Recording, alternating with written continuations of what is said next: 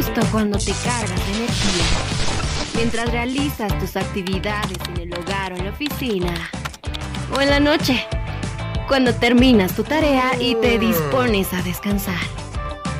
Sobre todas las cosas, sintoniza Radio La Onda.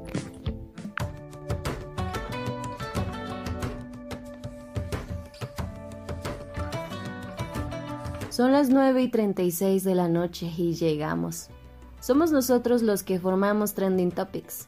Mejor tres horas demasiado pronto que un minuto demasiado tarde. Estamos más que listos para hacer lo que más nos gusta, informar y entretener a nuestros queridos oyentes.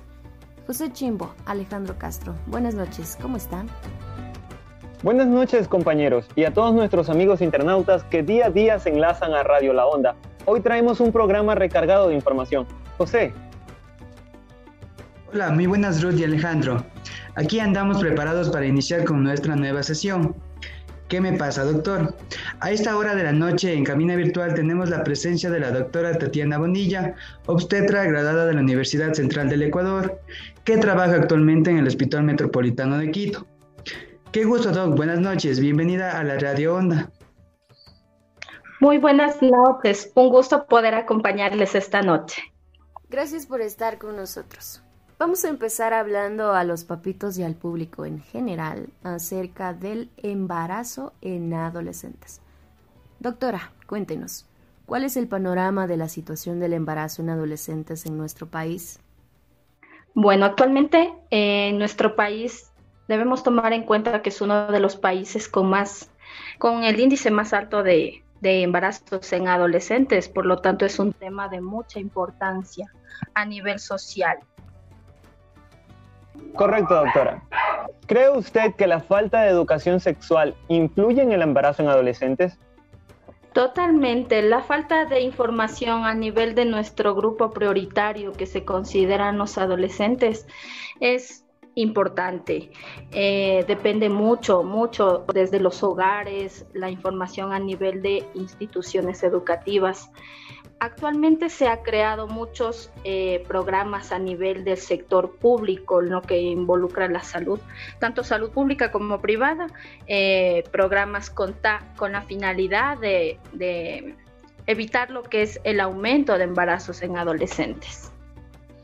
Correcto, Doc. Eh, ¿Qué tan riesgoso es un embarazo en adolescentes? Bueno, eh, existen muchos riesgos, tanto emocionales, físicos como mentales.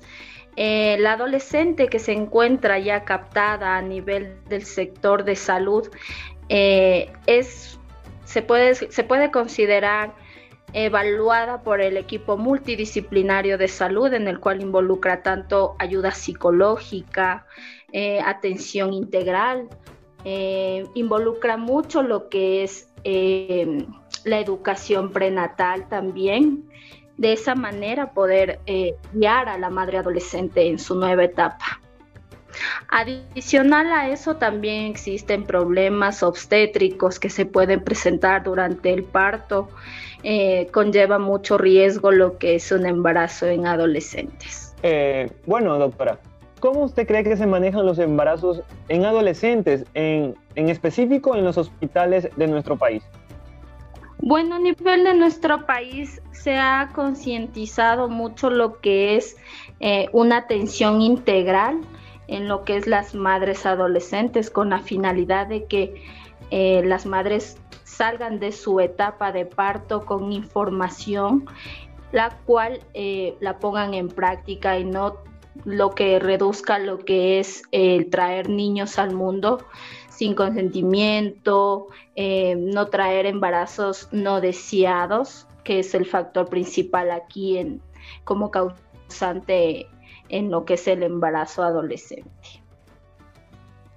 En este sentido, Doc, eh, sabemos que tanto los padres de familia como las mujercitas adolescentes, debido al miedo o la desesperación, optan por tomar el camino menos indicado. Y sabemos a lo que se refiere esto. Por esta razón, ¿cree usted que los padres tienen derecho a tomar la decisión final como el aborto u otras decisiones sobre sus hijas? Mm, bueno, hay que considerar principalmente que el tema del aborto a nivel de nuestro país eh, no está legalizado, simplemente está legalizado en dos circunstancias. La primera, en la que involucra el riesgo o atenta contra la vida de la madre, y la segunda, aprobación del, del aborto legal aquí en el país también se realizó en el mes de abril, en lo que aprueban eh, el aborto en el caso de una violación, pero en, madres con discapacidad. Esas son las únicas circunstancias por las cuales uno puede acceder a ese, a ese procedimiento. Sin embargo, en este caso no está legal en nuestro país y por lo tanto, o sea, aquí involucra mucho la comunicación y la responsabilidad a la cual tiene que asumir la adolescente. Doc, eh, ¿usted ha recibido algún caso de aborto y cómo supo manejar la situación? Bueno, en ese caso, ese es un, un tema que casi lo vemos a diario, se puede considerar en lo que es eh, el área laboral. Sin embargo, eh, hay que analizar qué tipo de, de diagnóstico es con el que acude la paciente ya que se determinan muchas clases, hay muchas clases de abortos, no necesariamente eh, provocados, sino por otras circunstancias por las que hay que evaluar, contando, contando que lo, lo que mejor queremos es el bienestar de la paciente y mucho más con el enfoque en madres adolescentes. Para finalizar, doctora, ¿qué recomendaciones daría para prevenir el embarazo en adolescentes o para saber actuar correctamente frente a estos casos? Eh, bueno, en este caso no necesariamente está enfocado el personal de salud.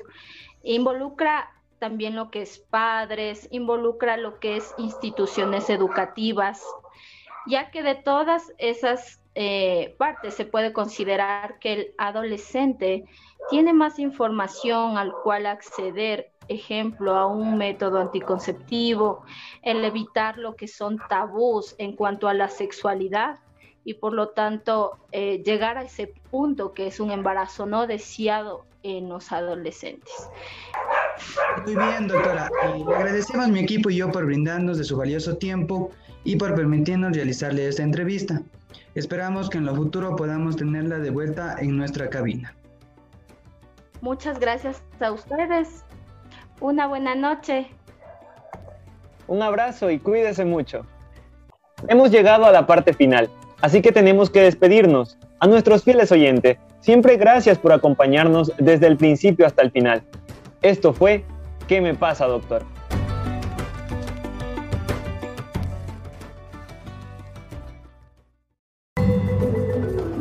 Inicio del espacio publicitario.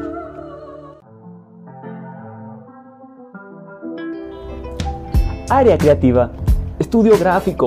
Dale una nueva imagen a tu local comercial con nuestros rótulos en 3D. Cajas de luz, bastidores. También tenemos el servicio de gigantografías y corte. Briefing vehicular. Diseño gráfico, imprenta. Área creativa. Tarjetas de presentación, afiches, crípticos y todo lo que necesitas para la imagen de tu empresa o negocio. Asesoría personalizada. Ubícanos en Otavalo, calle García Moreno y Atahualpa, a pocos pasos del Parque Central Búscanos en redes sociales como Área Creativa. Área Creativa, estudio gráfico, somos expertos en publicidad.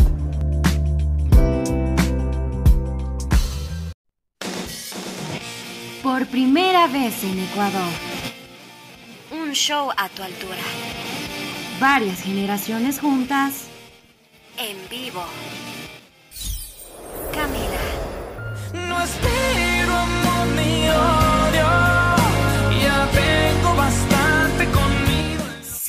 bandera. Ahora tal vez lo puedes entender y no te vuelvas si no quieres ver que lloro.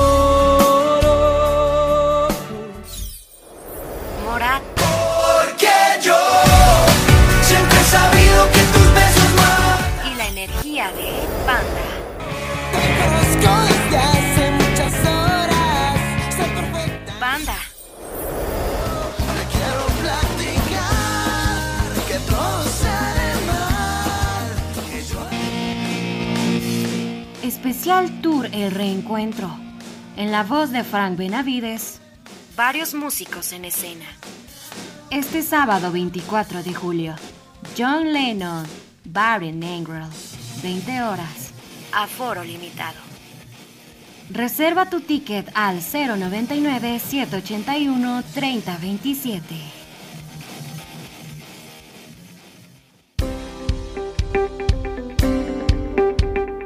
Porque creemos en ti. Apoyamos tu crecimiento profesional. Bajamos el costo de nuestros programas de cuarto nivel. Consulta los descuentos en www.pusesi.edu.es. Comunícate al 261-5500 o al 261-5631. Nuestro celular 099-2362-594. Encuéntranos en redes sociales como Pusesi Sede Ibarra. Admisiones abiertas totalmente en línea. Construye un futuro. Haz que todo suceda. Inscripciones abiertas hasta el 30 de julio. Finalizamos con el espacio publicitario. Estás escuchando Radio La Onda 101.9, transmitiendo con 50.000 watts de potencia desde Avenida 9 de Octubre y Noruega, Ibarra, Ecuador.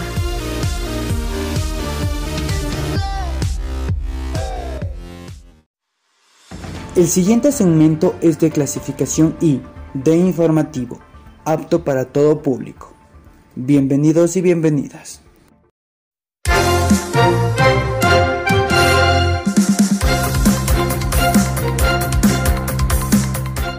Hola, muy buenos días con todos nuestros amigos Radio Escuchas. Les saluda Elías Aritama. Sean todos bienvenidos a Trending Topics, un espacio para compartir temas de tendencia cotidiana. En esta ocasión les tenemos para ustedes la temática clases virtuales en tiempos de pandemia, para lo cual doy paso a mi compañera Dariana Meregildo para que nos comparta a quien tenemos como invitado especial el día de hoy.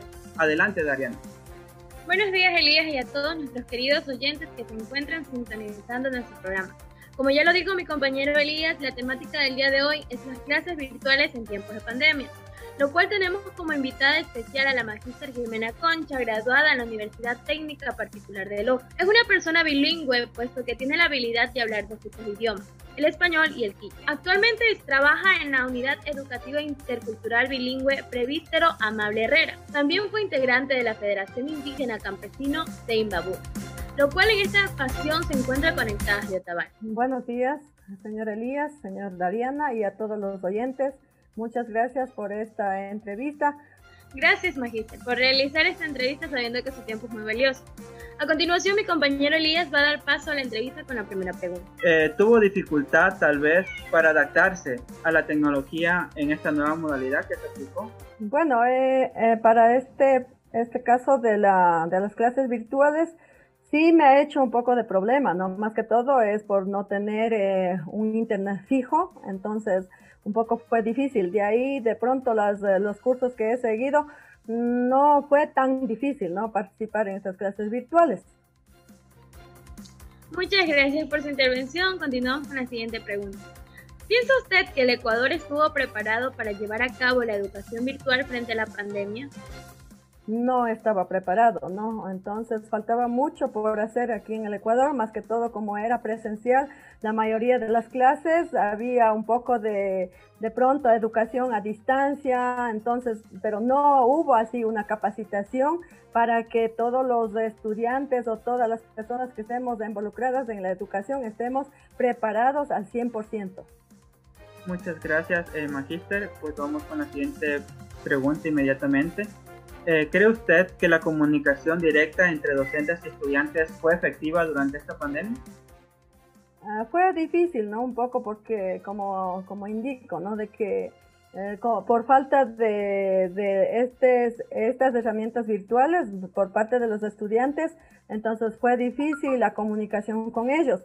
De pronto ellos al tener eh, solamente los datos y compartir con, con el resto de sus hermanos, sí fue difícil, ¿no? Solamente de pronto por los mensajes podríamos comunicar, así netamente hablar de pronto, porque es necesario tener una videoconferencia, de pronto tener eh, más comunicación con cada uno de los estudiantes, sí nos ha hecho difícil, ¿no?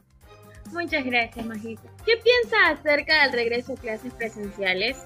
Eh, por mi parte, estaría gustosa, ¿no? De regresar a, a las clases presenciales, porque eso es necesario, más que todo estar involucrados, estar eh, en presencial con los estudiantes para poder uno mismo dar, ah, dar orientaciones en cualquier tema, en cualquier actividad que ellos netamente no entienden. Entonces, estando en presencia es más fácil comunicarse con ellos, estar integrando con ellos en las clases, ¿no? Entonces, eso sí sería importante y más que todo gustosa de regresar a dar clases presenciales. Eh, según su perspectiva, eh, ¿qué se podría mejorar en cuanto a la educación virtual? Mm, lo más, lo más fundamental, ¿no? Lo más importante sería, bueno, de que eh, como gobierno del Ecuador o como otras autoridades, tanto, tanto cantonales, provinciales y nacionales, serían bueno de que ayudaran más esto de la, del Internet para los estudiantes, que tengan acceso directo a los estudiantes, ¿no? Todos los estudiantes que no estemos fuera de este tipo de, educación, ¿no? Porque a algunos de estudiantes sí era necesario también estar en este tipo de educación virtual porque tenían un poquito más de tiempo para apoyar eh, a los padres de familia en esto del negocio, porque también es necesario, no, no solamente ellos de la comunidad más que todo están solamente en la educación, más, más que todo se necesitan tener los recursos económicos para salir adelante. Entonces, en ese, para ese, para, por ese motivo es necesario, ¿no? Que tengan acceso todos aquí sin distinción de nadie, ¿no? Eh, este, que tenga acceso al, directo al Internet. Antes de terminar, nos gustaría que nos comente así brevemente eh, cómo están llevando ustedes esta modalidad de trabajo. Ya, nosotros aquí como somos Unidad Educativa Intercultural Bilingüe, trabajamos con otra modalidad, con otro tipo de, de, de, de, planificación, ¿no? Bueno, el currículo nacional es la misma para todos, pero hay un modelo llamado MOSEIB, ¿no? Que es un modelo de educación intercultural bilingüe, ¿no? Entonces, trabajamos mediante guías de autoaprendizaje. Eso da más facilidad a los estudiantes porque ellos tienen casi toda todo trabajo que realizar solamente en las guías, ¿no? Está todo el contenido científico, lo único que ellos tienen que dedicar es a leer, a entender, a comprender y así realizar las actividades. Casi no, eh, no necesita mucho internet porque hemos visto esa facilidad porque como le contaba anteriormente, no tienen acceso a directo a Internet todos los estudiantes. Son pocos estudiantes que utilizan con datos, pero comparten con otros hermanos de la casa. No puede ser cuatro cinco hermanos con un solo celular. Entonces ha sido muy difícil, pero eh, como estamos trabajando con el Mosaib, con las guías de autoaprendizaje, entonces se les ha hecho un poco más fácil y a los estudiantes que tienen acceso a Internet se les envía por WhatsApp ellos reciben, ah, luego tienen una fecha indicada para luego presentarnos, ¿no? Mediante capturas de, fotos y a los demás, a los demás estudiantes nos vamos a, hay una planificación, ¿no? De parte de las autoridades y así nos vamos a entregar directamente en la institución en físico y presencial, por lo menos ya tenemos un poco de tiempo para poder explicar algo, ¿no? Para, para que ellos también no estén con dudas de pronto sin hacer, sin hacer las tareas, ¿no? Eso ha sido un poco de facilidad que trabajamos en la Unidad Educativa Intercultural Bilingüe Presbítero Amable Herrera. Bueno, hemos llegado al final de la entrevista y quiero agradecerle nuevamente a la maestra Jimena en nombre mío y del equipo que trabaja en este estudio, que haya participado en este segmento, como lo dije al principio de la entrevista. Sabemos que su tiempo es muy valioso y esperemos que lo que hemos conversado contribuya a generar más conocimiento acerca de las clases virtuales en tiempo de pandemia. Así como también a nuestros queridos oyentes por estar de principio a fin sintonizando. Esto fue Trendy Talk.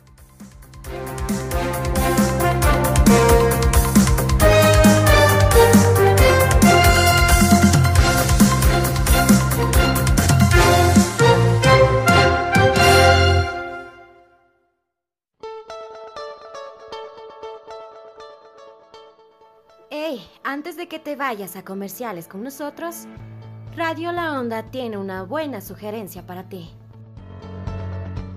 ¿Qué hacer para mantenerse y mantener a los demás a salvo del COVID-19? El uso de mascarilla en los espacios públicos cerrados. En general, no es necesario el uso de mascarilla al aire libre, en áreas con una gran cantidad de casos de COVID-19. Considere usar mascarillas en aviones, autobuses, trenes y entre otros medios de transporte público. Mantenga una distancia de 6 pies de los demás. Dentro de su casa evite el contacto cercano con las personas que se encuentran infectadas. Fuera de su casa mantenga una distancia de 6 pies de las personas que no viven en su hogar. Recuerde que algunas personas no tienen síntomas, pero pueden propagar el virus. Vacúnate. Las vacunas autorizadas contra el COVID-19 pueden ayudar a protegerte del COVID. Lávate las manos con frecuencia, con agua y con jabón al menos por 20 segundos, especialmente después de haber estado en un lugar público o después de haberse sonado la nariz, toser o estornudar. Es de suma importancia que se lave antes de comer o preparar la comida, después de tocarse la cara, después de ir al baño, después de salir de lugares públicos, después de sonarse la nariz, toser o estornudar, después de manipular su mascarilla, después de cambiar pañales, después de cuidar a una persona enferma, después de tocar animales o mascotas. Si no dispone de agua y jabón, use un desinfectante de manos que contenga al menos un 60% de alcohol. Cubra toda la superficie de las manos y frótelas hasta que la sienta seca.